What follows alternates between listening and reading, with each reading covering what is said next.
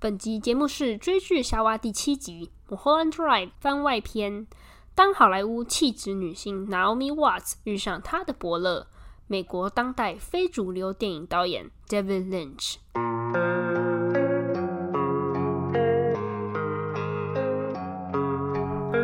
在追剧夏娃这里，我们会告诉你关拉子影剧那些你可能不知道的秘辛哦。不想错过的话，记得按下订阅，追踪我们的 Podcast、YouTube 和 IG 哦。听完《Mulholland Drive》的电影解析之后，是否跟 Emily 一样对天才导演 David Lynch 感到佩服呢？另外，饰演女主角的 Naomi Watts 不止外貌出众，演技更是精湛。你知道她还有另外一部垃圾作品吗？欢迎来到追剧夏娃，我是 Emily，我是 Betty。好，那我们今天就要来聊一些五四三啊，就是跟《Mulholland Drive》相关的事情。首先是呢，其实这部电影它是在洛杉矶的蛮蛮多真实的地点拍摄的，不是片场里面。所以当初我知道这件事情的时候，我就非常非常兴奋，因为嗯，我有在美国交换，那那一年我刚好就是在美国西岸加州，所以其实我是可以去洛杉矶的。所以当我有机会去洛杉矶玩的时候，就是跟几个朋友，我就很疯狂的。还跟他们说，我想要去某几个地方踩点，但是我知道他们当然是没办法配合我。但是我们就是在那个有一个市区的时候，有特别去其中一个点，然后剩下的点呢，我自己在我们四个人旅行完之后，多花一天的时间去踩。你你怎么去那些景点的？你问的很好，我跟你讲，洛杉矶是一个需要开车的地方。对，我就想说你不会开车，非常需要。所以呢，我就是各种不不管是叫 Lyft，Lyft 其实就是 Uber 啊，很像不同家公司而已，就是叫那种计程车，或者是我我还有一个很特别的经历是，呃，我的室友的的学姐的表姐载我的。关系好远哦。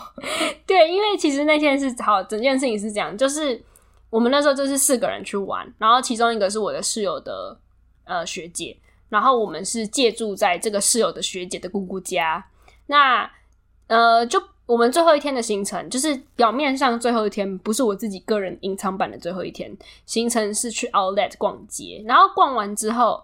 呃，他的表姐就很惊讶，就是我居然还要在洛杉矶多待一天，而其他人都要离开了，都要回去自己，可能是台湾啊，可能是哪里，只有我说我还要再待一天，他就非常感到不可思议，就是你要在这里干嘛？这样，就是你已经没有要住借住我们家了，那你要在这里干嘛？然后我就跟他说，哦，我我要去去我喜欢的电影踩点，然后他就看不下去。他就载我，因为洛杉矶其实是个蛮危险的地方。我现在想想，真的是太奇妙了。好，那这个表姐，这个我就直接省略我跟她之间关系，直接称呼为表姐。但大家如果刚刚有认真听，就知道她不是我表姐。好，就是这个表姐呢，她就载我去哪里呢？就是我最想去的地方，就是 Winkies Diner。你能想象吗？为什么是 Winkies Diner 不是什么他们露丝姑妈的家？哦，因为好，首先是就是呃，网络上就是有关于这部电影某几个点是在哪里拍的。那当然不是每一个点都有被找到，而有被找到，同时又对这部戏很重要的其中一个地点就是 Winkies Diner。你可以发现我在我们第四集、第五集里面，我的底下 description 里面有写。呃，这是第几幕，对不对？你会发现 Winkies Winkies Diner 其实总共出现三次，而且三次应该都是至关性的重要。你还记得吗？有有，第一次是有流浪汉，嗯，然后第二次是枪手，哦，那是第三次哦。哦，那我可能漏掉了。中间有一次是还在梦里面，就第一次流浪汉，第一次是那个 Dan 看心理医师，然后遇到流浪汉，然后第二次呢是。Betty，呃，展燕在做梦，她梦到 Betty 跟 Rita 来到这里，然后 Rita 想起了展燕这个名字。第三次呢，是原来展燕是在这里跟呃 Hitman 做交易的，然后说 This is the girl。所以 Winkies Diner 是一个非常非常重要的地方，我就超想要进去，然后跟他们一样坐在同一个地方，然后点一杯咖啡、三明治之类的，就是这个梦想。然后结果呢，没有实现。就那个表姐，她就开车载，然后她就说：“因为我就没有发现说 Google Map 上面那个什么 terminally closed 的意思，我不知道那个就是永久关闭、永久歇业的意思，所以我们就还是去，然后就结果车子开在那一带的时候，那个表姐还表达说：“哦，这里我很熟啊，这里我以前教某一家，因为那个那个表姐的工作是小学老师，她就说我曾经有在这附近教书这样，然后就开到那里之后，她就说 I think it's closed 这样子。”然后我说真的吗？然后就真就是它外面招牌还在。哦，它其实是叫做 Caesar's Restaurant，Caesar 我不知道念的怎么准确，Caesar's Restaurant 就是那个餐厅不叫 Winky's Diners 啊，哦，可是也是一家餐厅，是一家餐厅，然后里面餐馆真的长得跟电影里一模一样，就是时隔十几年过去看还是一模一样，可是我只能从外面看到它真的就是永久歇业，就里面是没有人。然后里面就是有一点凌乱，可是基本上那个桌子桌椅一模一样。然后我的幻想是我能够进去点餐，但是没有实现。然后我真的还要走，看到旁边有楼梯，然后还真的后面有停车场，然后不是应该有白墙吗？对，可惜那白墙已经漆成黑色的。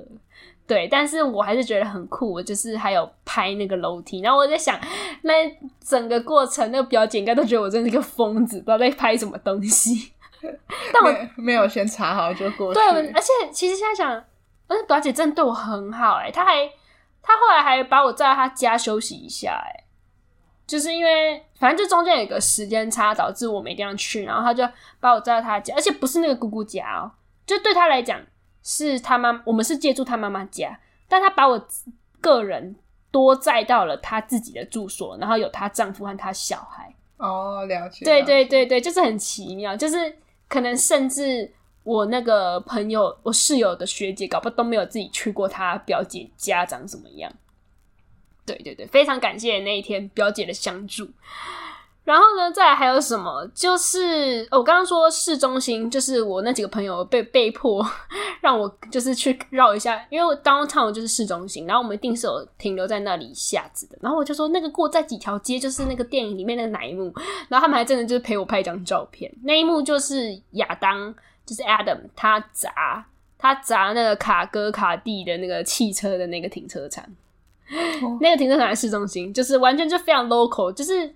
就是完全不是在什么片场里拍摄，就真的就是洛杉矶一个街景这样子。竟然找得到停车场在哪里？就是戏里面是演说这里是停车场，然后这里就是 Adam 的那家经纪公司，可能就这一栋大楼。但是你也不知道他们是不是真的在这栋大楼里面的地方拍那个 coffee scene，所以我不是很注重那栋大楼。但是旁边的停车场你真的可以看到，哦，就是这一幕这样子。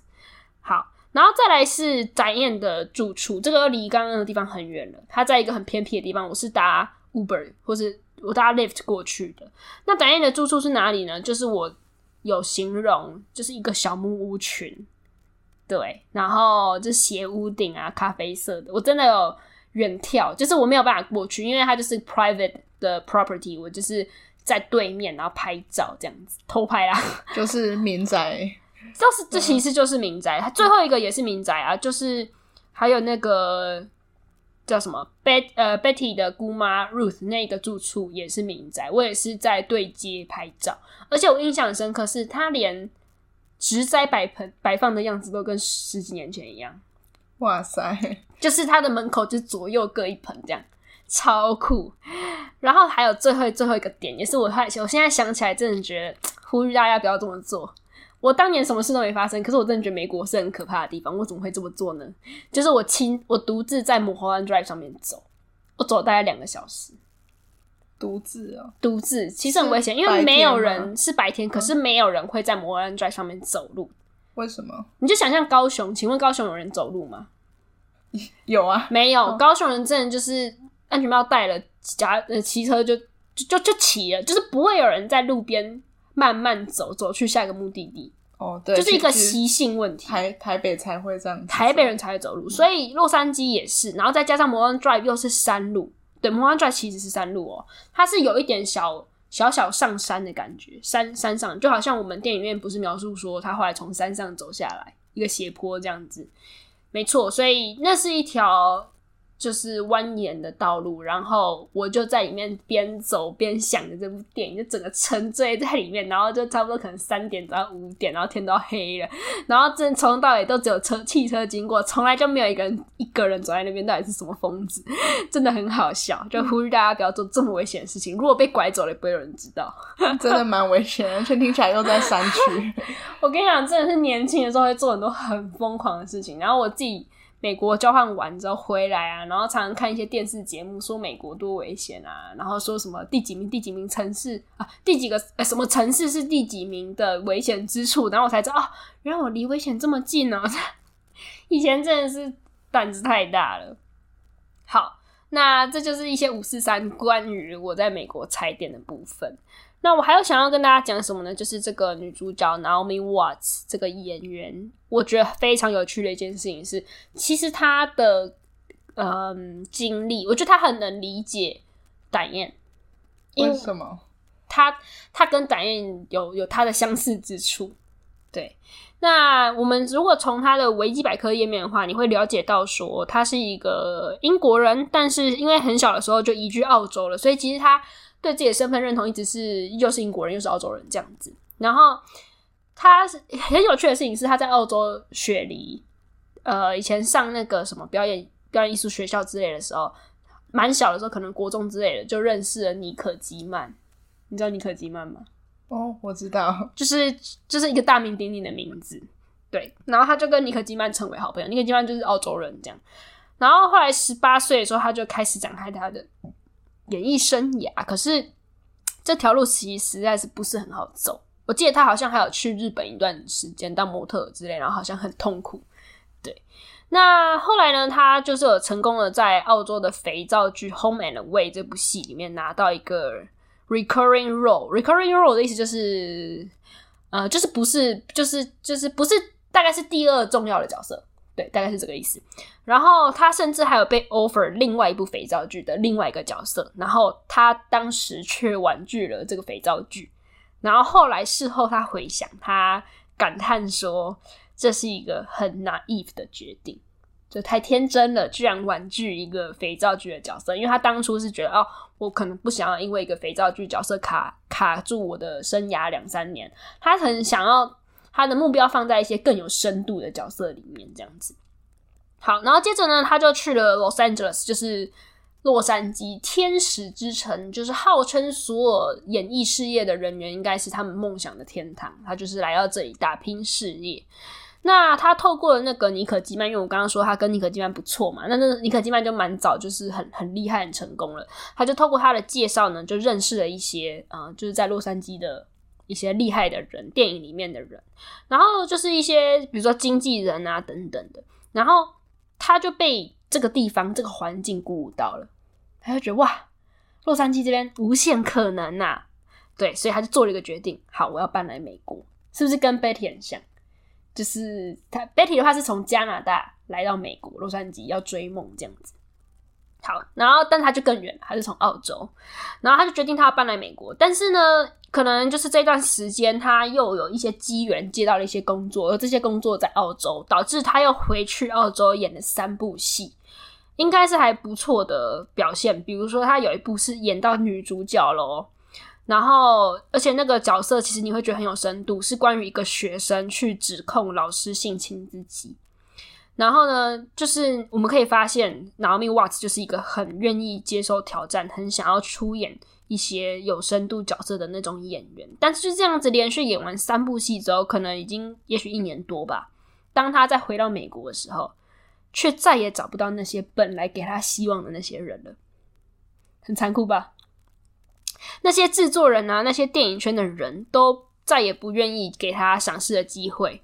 然后导致他变成回到美国之后，其实是面临了经济上的困难。可是你可以想象他，他的能力已经，他的履历已经变精彩，他已经演过女主角了，可是却面临到突然面临到一个这样的瓶颈，他就没有办法付房租，也没有也没有就是美国的健保。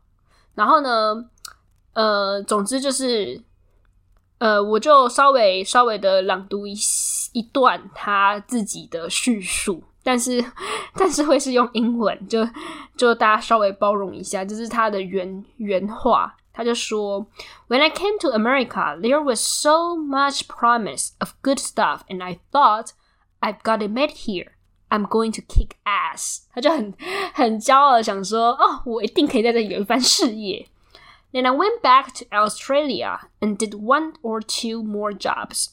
When I returned to Hollywood, all those people who'd been so encouraging before weren't interested.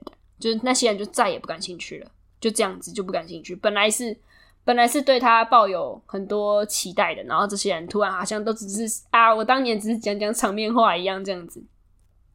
他说：“You take all the all their flattery, flattery 就是 flattery 怎么翻？flattery 就是 谄媚的话嘛？对对对，谄媚的话。Flattery seriously when you don't know any better. I basically had to start all.” Over again，他几乎需要重来。明明他已经是一个演过女主角的人。I get offered some things, some things without auditioning today。他说，如今的我常常根本不需要试镜就被给予角色。But, uh, back then they wouldn't even fax me the pages of a script because it was too much of an Inconvenience，他说，但是呢，过去他们甚至连传真给我几页就是试镜的那个剧本都不愿意，只因为实在这样有一点不方便。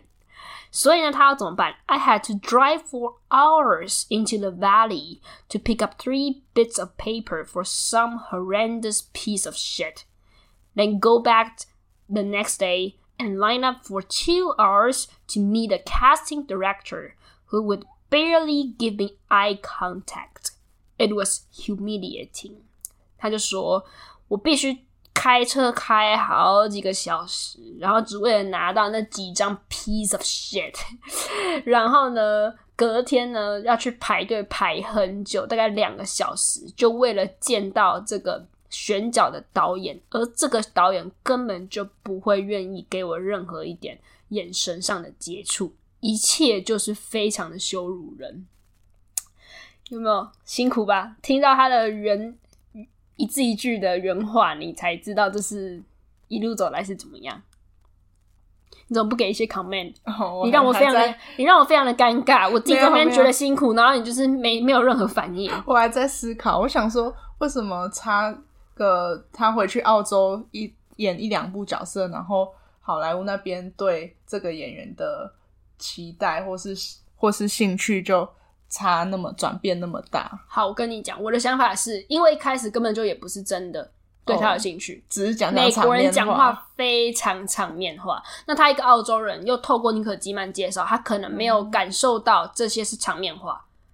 那些人可能也是卖尼可基曼面子，对，是卖尼可基曼面子。可是你当你后来太晚来了。大家就一副完全不知道你是谁，因为有陆续很多新来的人。对啊，有的时候就是一个机缘啊，一个机遇啊。很多明星红起来也都是这样啊，本来红，然后去当完兵回来，没人没人理他，没有人认识他了，没有粉丝了。对对，就这种感觉，就是一个机运问题。那他自己就是觉得，当年回到澳洲一下子回来就没有人认识。但我是觉得，甚至有可能你一开始美国人讲话就是场面话，就是哦，你是尼可基嫚朋友，好那。会啊会啊，我们最近那边怎么样啊？我们再有机会啊，对啊，如果怎么样再跟你联络这样啊，然后可能没联络，然后刚好他又接到澳洲，他就走了，然后再回来才发现，其实可能别人真的没有要跟你联络的意思，对，就是非常的辛苦。其实其实好莱坞是不是好莱坞啊？演艺圈本来就是非常非常的辛苦的一件事情，很竞争的一个地方。没错没错，很竞争，而且也真的很多时候不是你的天赋啦。对，我觉得运气成分很多。好，然后所以接下来几年时间，他一路都是演很多电影的小配角。然后他在二零一二年的访谈里面的时候，他还关于他还就是聊到了，就是说关于那一段时间呢、啊，他甚至有帮一个卡通动画配音，就是走投无路到做一个这么有幕后的很幕后，而且那个配音是很瞎，他还要吸一些那种。他是说氦气啊，其实我不知道是笑气还是什么，就是让声音变尖的。对，然后他说就要发出那种像老鼠的声音，而且有非常多只老鼠，所以有非常多人。他说现在就算我看那部戏，我也不知道哪个声音是我的。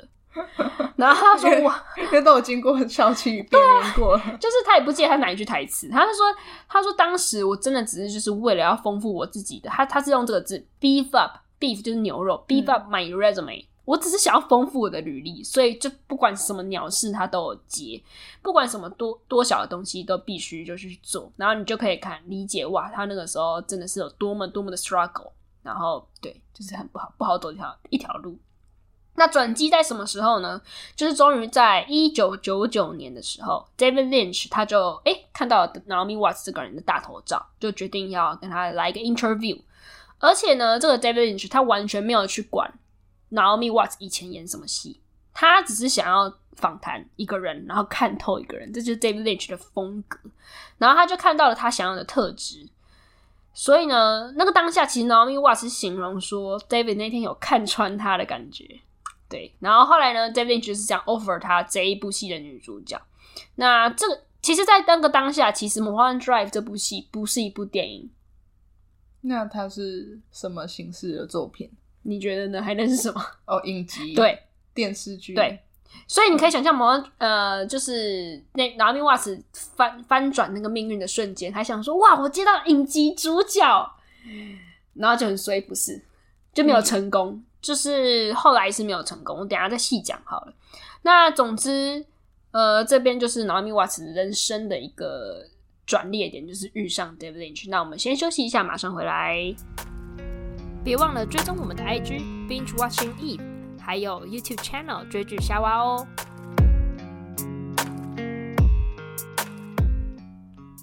我突然想到，之前我这部戏看好几好几次，有一。终于到有一次，我突然发现一个不可思议的秘密。什么秘密？就是你记不记得我说什么？Betty 跟呃 Rita 讲话的时候，Rita 很失礼的往后靠，说头痛吗？哦，有有有。对，那个墙上面有一幅画，那一幅画上面竟然有中文字。哇，那导演很有小巧思哎。对，而且重点是不是啊？中文字怎么样？你为什么觉得这样是小思？可能还好啊。就中文字可能就是你知道，就好像很多外国人会在那个身体上刺一些无聊的中文。哦，有有，他可能自己都不知道什么意思。你你知道那个最有名的那个吗？什么柠檬汁的？嗯，没有，我不知道。就有一个女优啊，就是就是不是不一定女优啊，就是 P 站上面哦，这集突然变十八禁。P 站上面就是有一个外国人，然后。就是拍一片那种啊，他整个背后的那个脊椎锁骨就是什么多喝柠檬汁，真的我没有在骗，我有看到过哎，他是我有点到那个我有点到他的影片过。啊，他当然不知道，他们就是就是觉得崇尚外国字，对对，就是只要刺青刺中文字就是一个时尚这样，可是可是 David Lynch 不是，我真的怀疑他们剧组里面有懂中文的人。到底是多多瞎呢？他那幅画很明显就是要送给露丝姑妈那种什么谁谁谁谁谁谁敬贺这样子，可是那个谁谁谁谁谁谁那个名字竟然有谐音。好，这这是一对夫妻，这对夫妻的名字叫黄开强，然后女生叫做刘祝爱。哇！我那时候真的起鸡皮疙瘩，然后马上上网查有有没有人发现这件事？有，但。非常少人发现这件事。黄开强留住爱，后面五个字几乎就是开枪留住爱。哇塞，好酷的！有没有？你的鸡皮疙瘩掉了掉满地了没？对，而且我觉得啊，蛮天哪，蛮不容易发现，因为他的主要观众可能是外国人，对，外国人懂中文不多。他放一个这么小的巧思，不知道到底是给谁看的。对。真的，然后你就觉得哇靠，就是 Betty 在做梦的那个梦里面都有这样子一个，好像暗示你就是坏事就对了。留住爱，我宁愿你死，都不要你嫁给别人。我开枪留住爱，我透过 Hitman 的手来做到这件事。好，那我们。讲完这个又是一个小五四三之后，我们再回到我们的正题。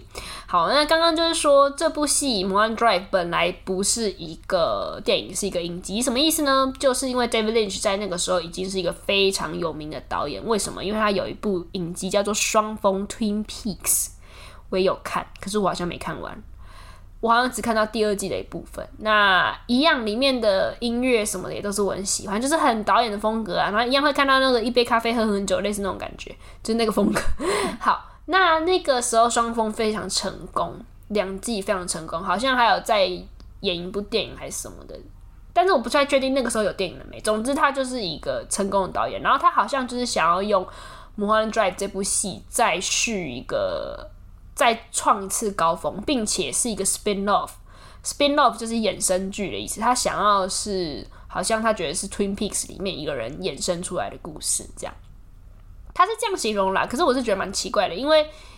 他衍生，他并不是找那个 双峰当初那个角色的人出来，对，反正我们并我不了解他本来 idea 什么，但是总之跟双峰有关。结果没有想到他就是呃用了 Naomi Watts 之后，他们拍了第一集，所谓第一集都都会英文都会叫 pilot，拍了这一集，他拍一就是大部分他没有完全拍完之后。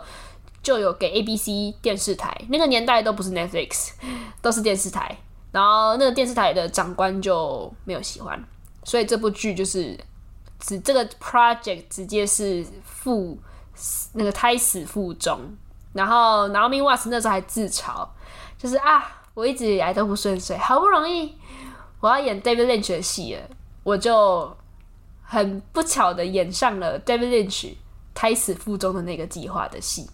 对，他就觉得很很很很怎么讲，很沮丧嘛。对，他就还蛮沮丧。嗯、那 David Lynch 这边呢，他就是还蛮美颂的，也不是啊，他他就是有透过朋友，然后法国的朋友，然后继续去联络，说看有没有谁要出资这部电这个东西。他们想说，那改成电影，因为耗费的成本可能没有没有影集篇幅那么大嘛，所以就想说改成电影这样。那所以接下来我就来讲，他们在二零二零年的时候有一个 interview，在这 interview 我会放在 description，在 interview 里面他们讲了蛮多事情的，包含就是那个时候这部戏是呃变成电影之后，呃发生了什么事情。好就是呢，后来在经过大概一年的时间，就真的有资金可以给他拍成一部电影。但非常好笑的是，这个时候的 David 呢，他对电影一点想法都没有，因为他并没有花，他他又不知道这个东西是不是真的可以成功，所以他也没有想，他只是就是一直在找人出资，然后也没有想说要怎么把它从一个影集的规模改成改成电影，而且改成要跟 Twin Peak Twin Peaks 这部戏完全没有关系，所以。后来，后来呢？他很神奇，我真的觉得 David David Lynch 是一个很灵性的人。他就做了一个冥想，然后很神奇的那个 idea 就一个一个一个来。他就形容说，像一颗一颗的珍珠一样这样子来。然后他差不多就是一晚上就就想完了整个整个整个 plot 的重点这样子。然后后来 Naomi 读到剧本的时候，他就觉得天哪，我完全理解这个女人。我完完全全理解，因为他就跟导演一样，在好莱坞追梦，然后受阻，然后受挫这样子。那嗯，可是那他这个电影版本跟原本的影集版本一定差非常多啊，完全不一样的概念。剧情是一样的，完全不一样啊！我想说，那不是就是同样的篇幅不一样的时候，嗯、你要说的故事会必须完全不一样，不然你就会是一部烂作品，你就会只是一部影集快转，非常之难看。完全不一样的 idea 啊！哎、欸，要讲的故事是一样的，一定不一样啊！那核心概念，我跟你讲，它的核心就只有一个女人，嗯、一个女孩到好莱坞追梦，这是它原先核心。嗯、可是原先剧本，呃，原先是影集的时候，它可以拓展非常非常大的生活圈，然后搞悬疑啊。可是它今天砍杀成一部电影的时候，故事就不能这么复杂了。哦，了解。他要他直接转向，嗯，他直接是这个已经失利了，已经失利、失意、不得志了。然后发生了什么事？嗯，就是他一开始先给他比较多的人设去，去再再接着展开他那个导演开始要讲的故事，是这样子。你在说的是影集还是、嗯、电影？电影版本？电影他完全没有给人设啊，他直接让你进。他是这部电影的编剧是。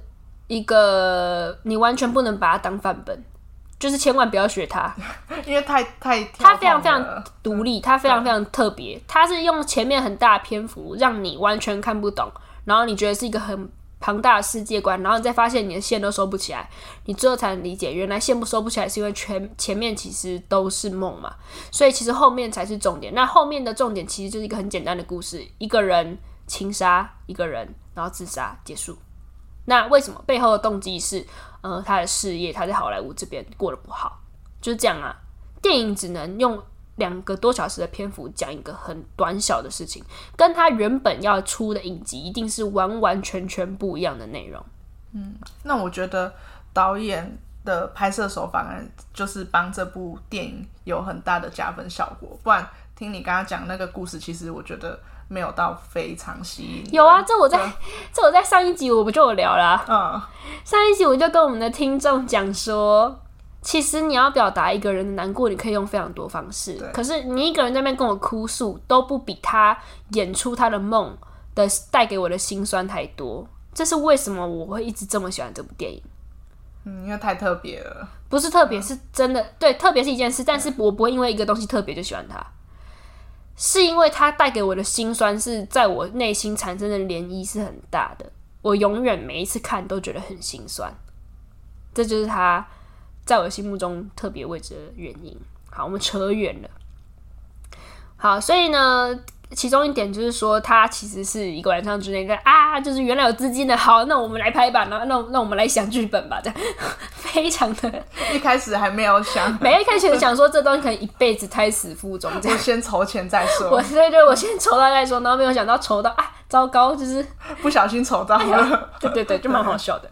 好。然后呢，David 怎么说 LA 呢？就是他他很喜欢这个地方，他觉得这里是一个充满梦想的城市。其实你如果看 David Lynch 的传记，因为他最近有出传记，然后我只看了很前面一点点，还没看完，实在太厚了。你会发现他拍这么多黑暗东西，其实他本质我觉得是一个很乐观的人，他是一个很乐观的艺术家，我会这样觉得。好，然后他就觉得这里是一个充满梦想的城市。然后摩兰 Drive 呢，在当地算是有名的一条路。但是呢，你可以看到 Naomi Watts 说什么？Naomi Watts 说摩安 Drive 对于我而言，那一条蜿蜒的山间道路对我来讲，是当我很 down 很 down 的时候，人生在低谷的时候，会想要方向盘直接一转，就 就结束了。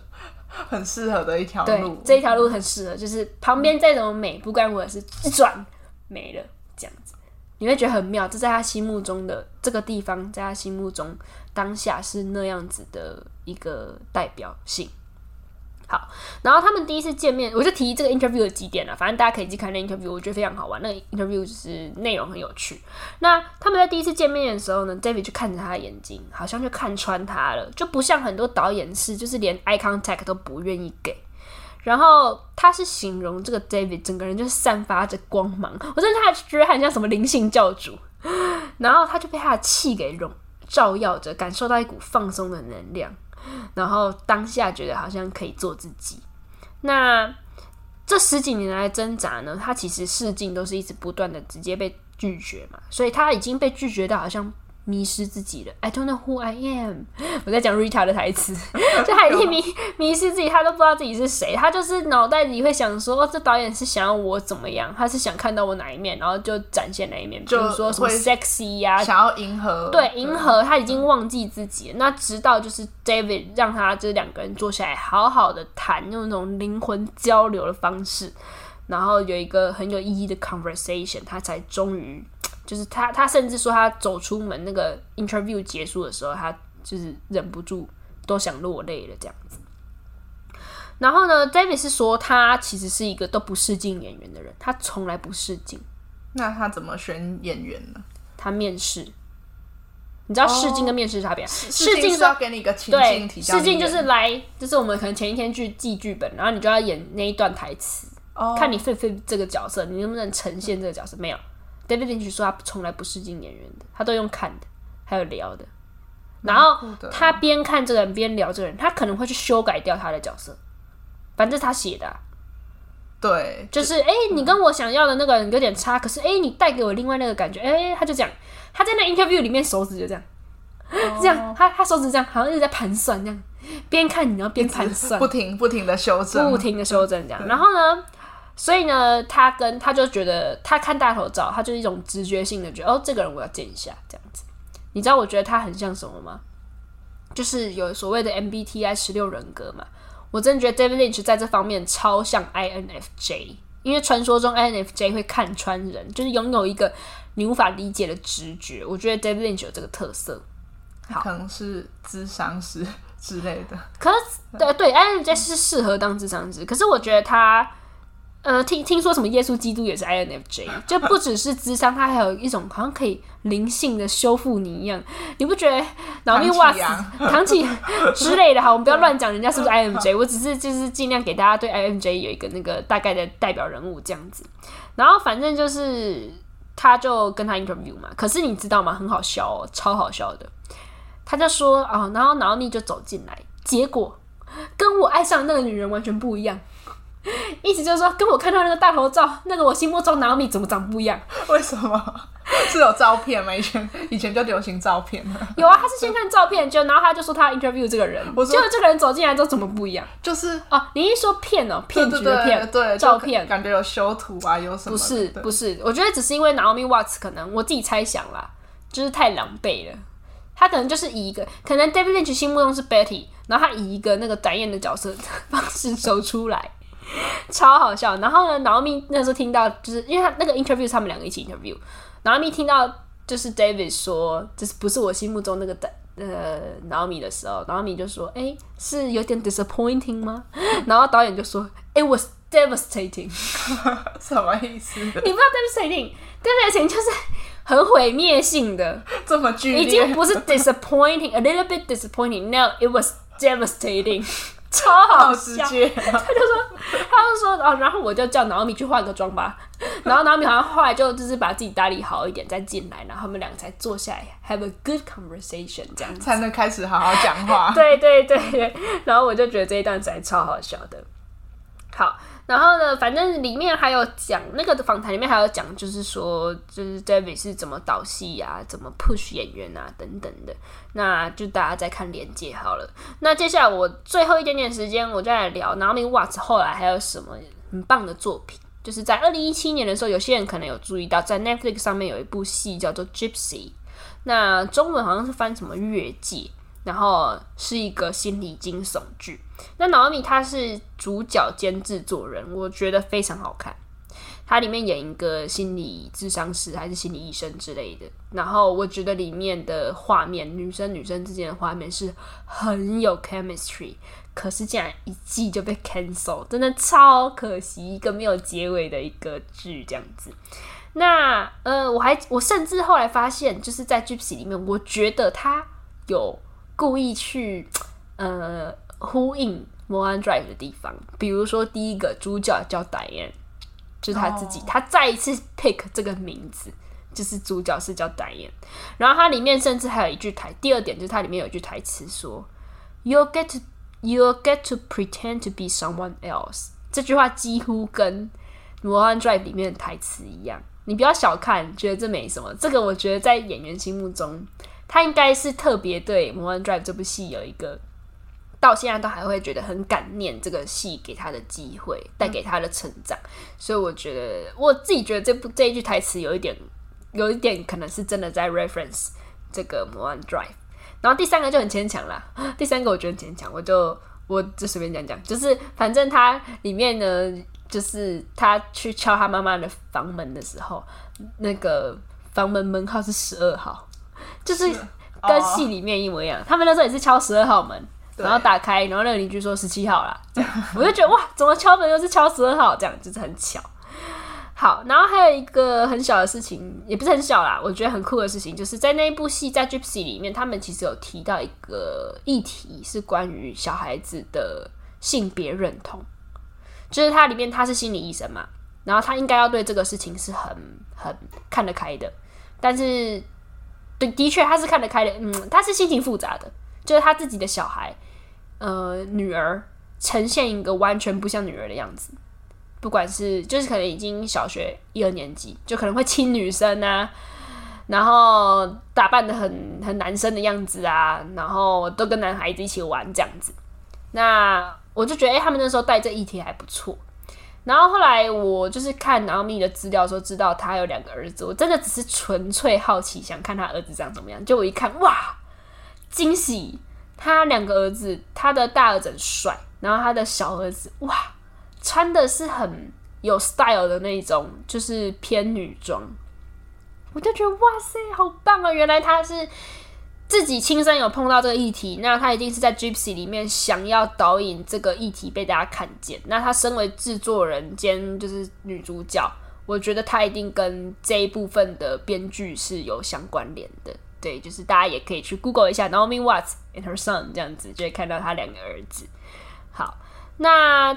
至于 David Lynch 还有很多其他的作品，可是其实我实在觉得好像来不及聊，而且也都很精彩。然后，而且我自己又很希望我可以好好的看完他的自传，再来跟大家讲。所以很很未来的未来，可能有一天我们会好好的聊 David Lynch 这个很奇怪的怪咖，奇怪的当代。美国艺术型的导演还有什么样很惊人的作品？这样子，那今天这集就先到这边喽。那我们下集会转换画风，讲美离开那个美国影视圈，然后讲法国影集一个喜剧《Dick Poisson Call My Agent》，呃，中文是翻找我经纪人。那保证呢，绝对不会烧脑。所以呢，欢迎下周大家再回来哦，拜拜。拜拜！喜欢我们节目的话，别忘了在 Apple Podcast 和 YouTube 上按赞留言，我们非常期待与你们互动。每一则留言对我们来说都是大大的鼓励哦。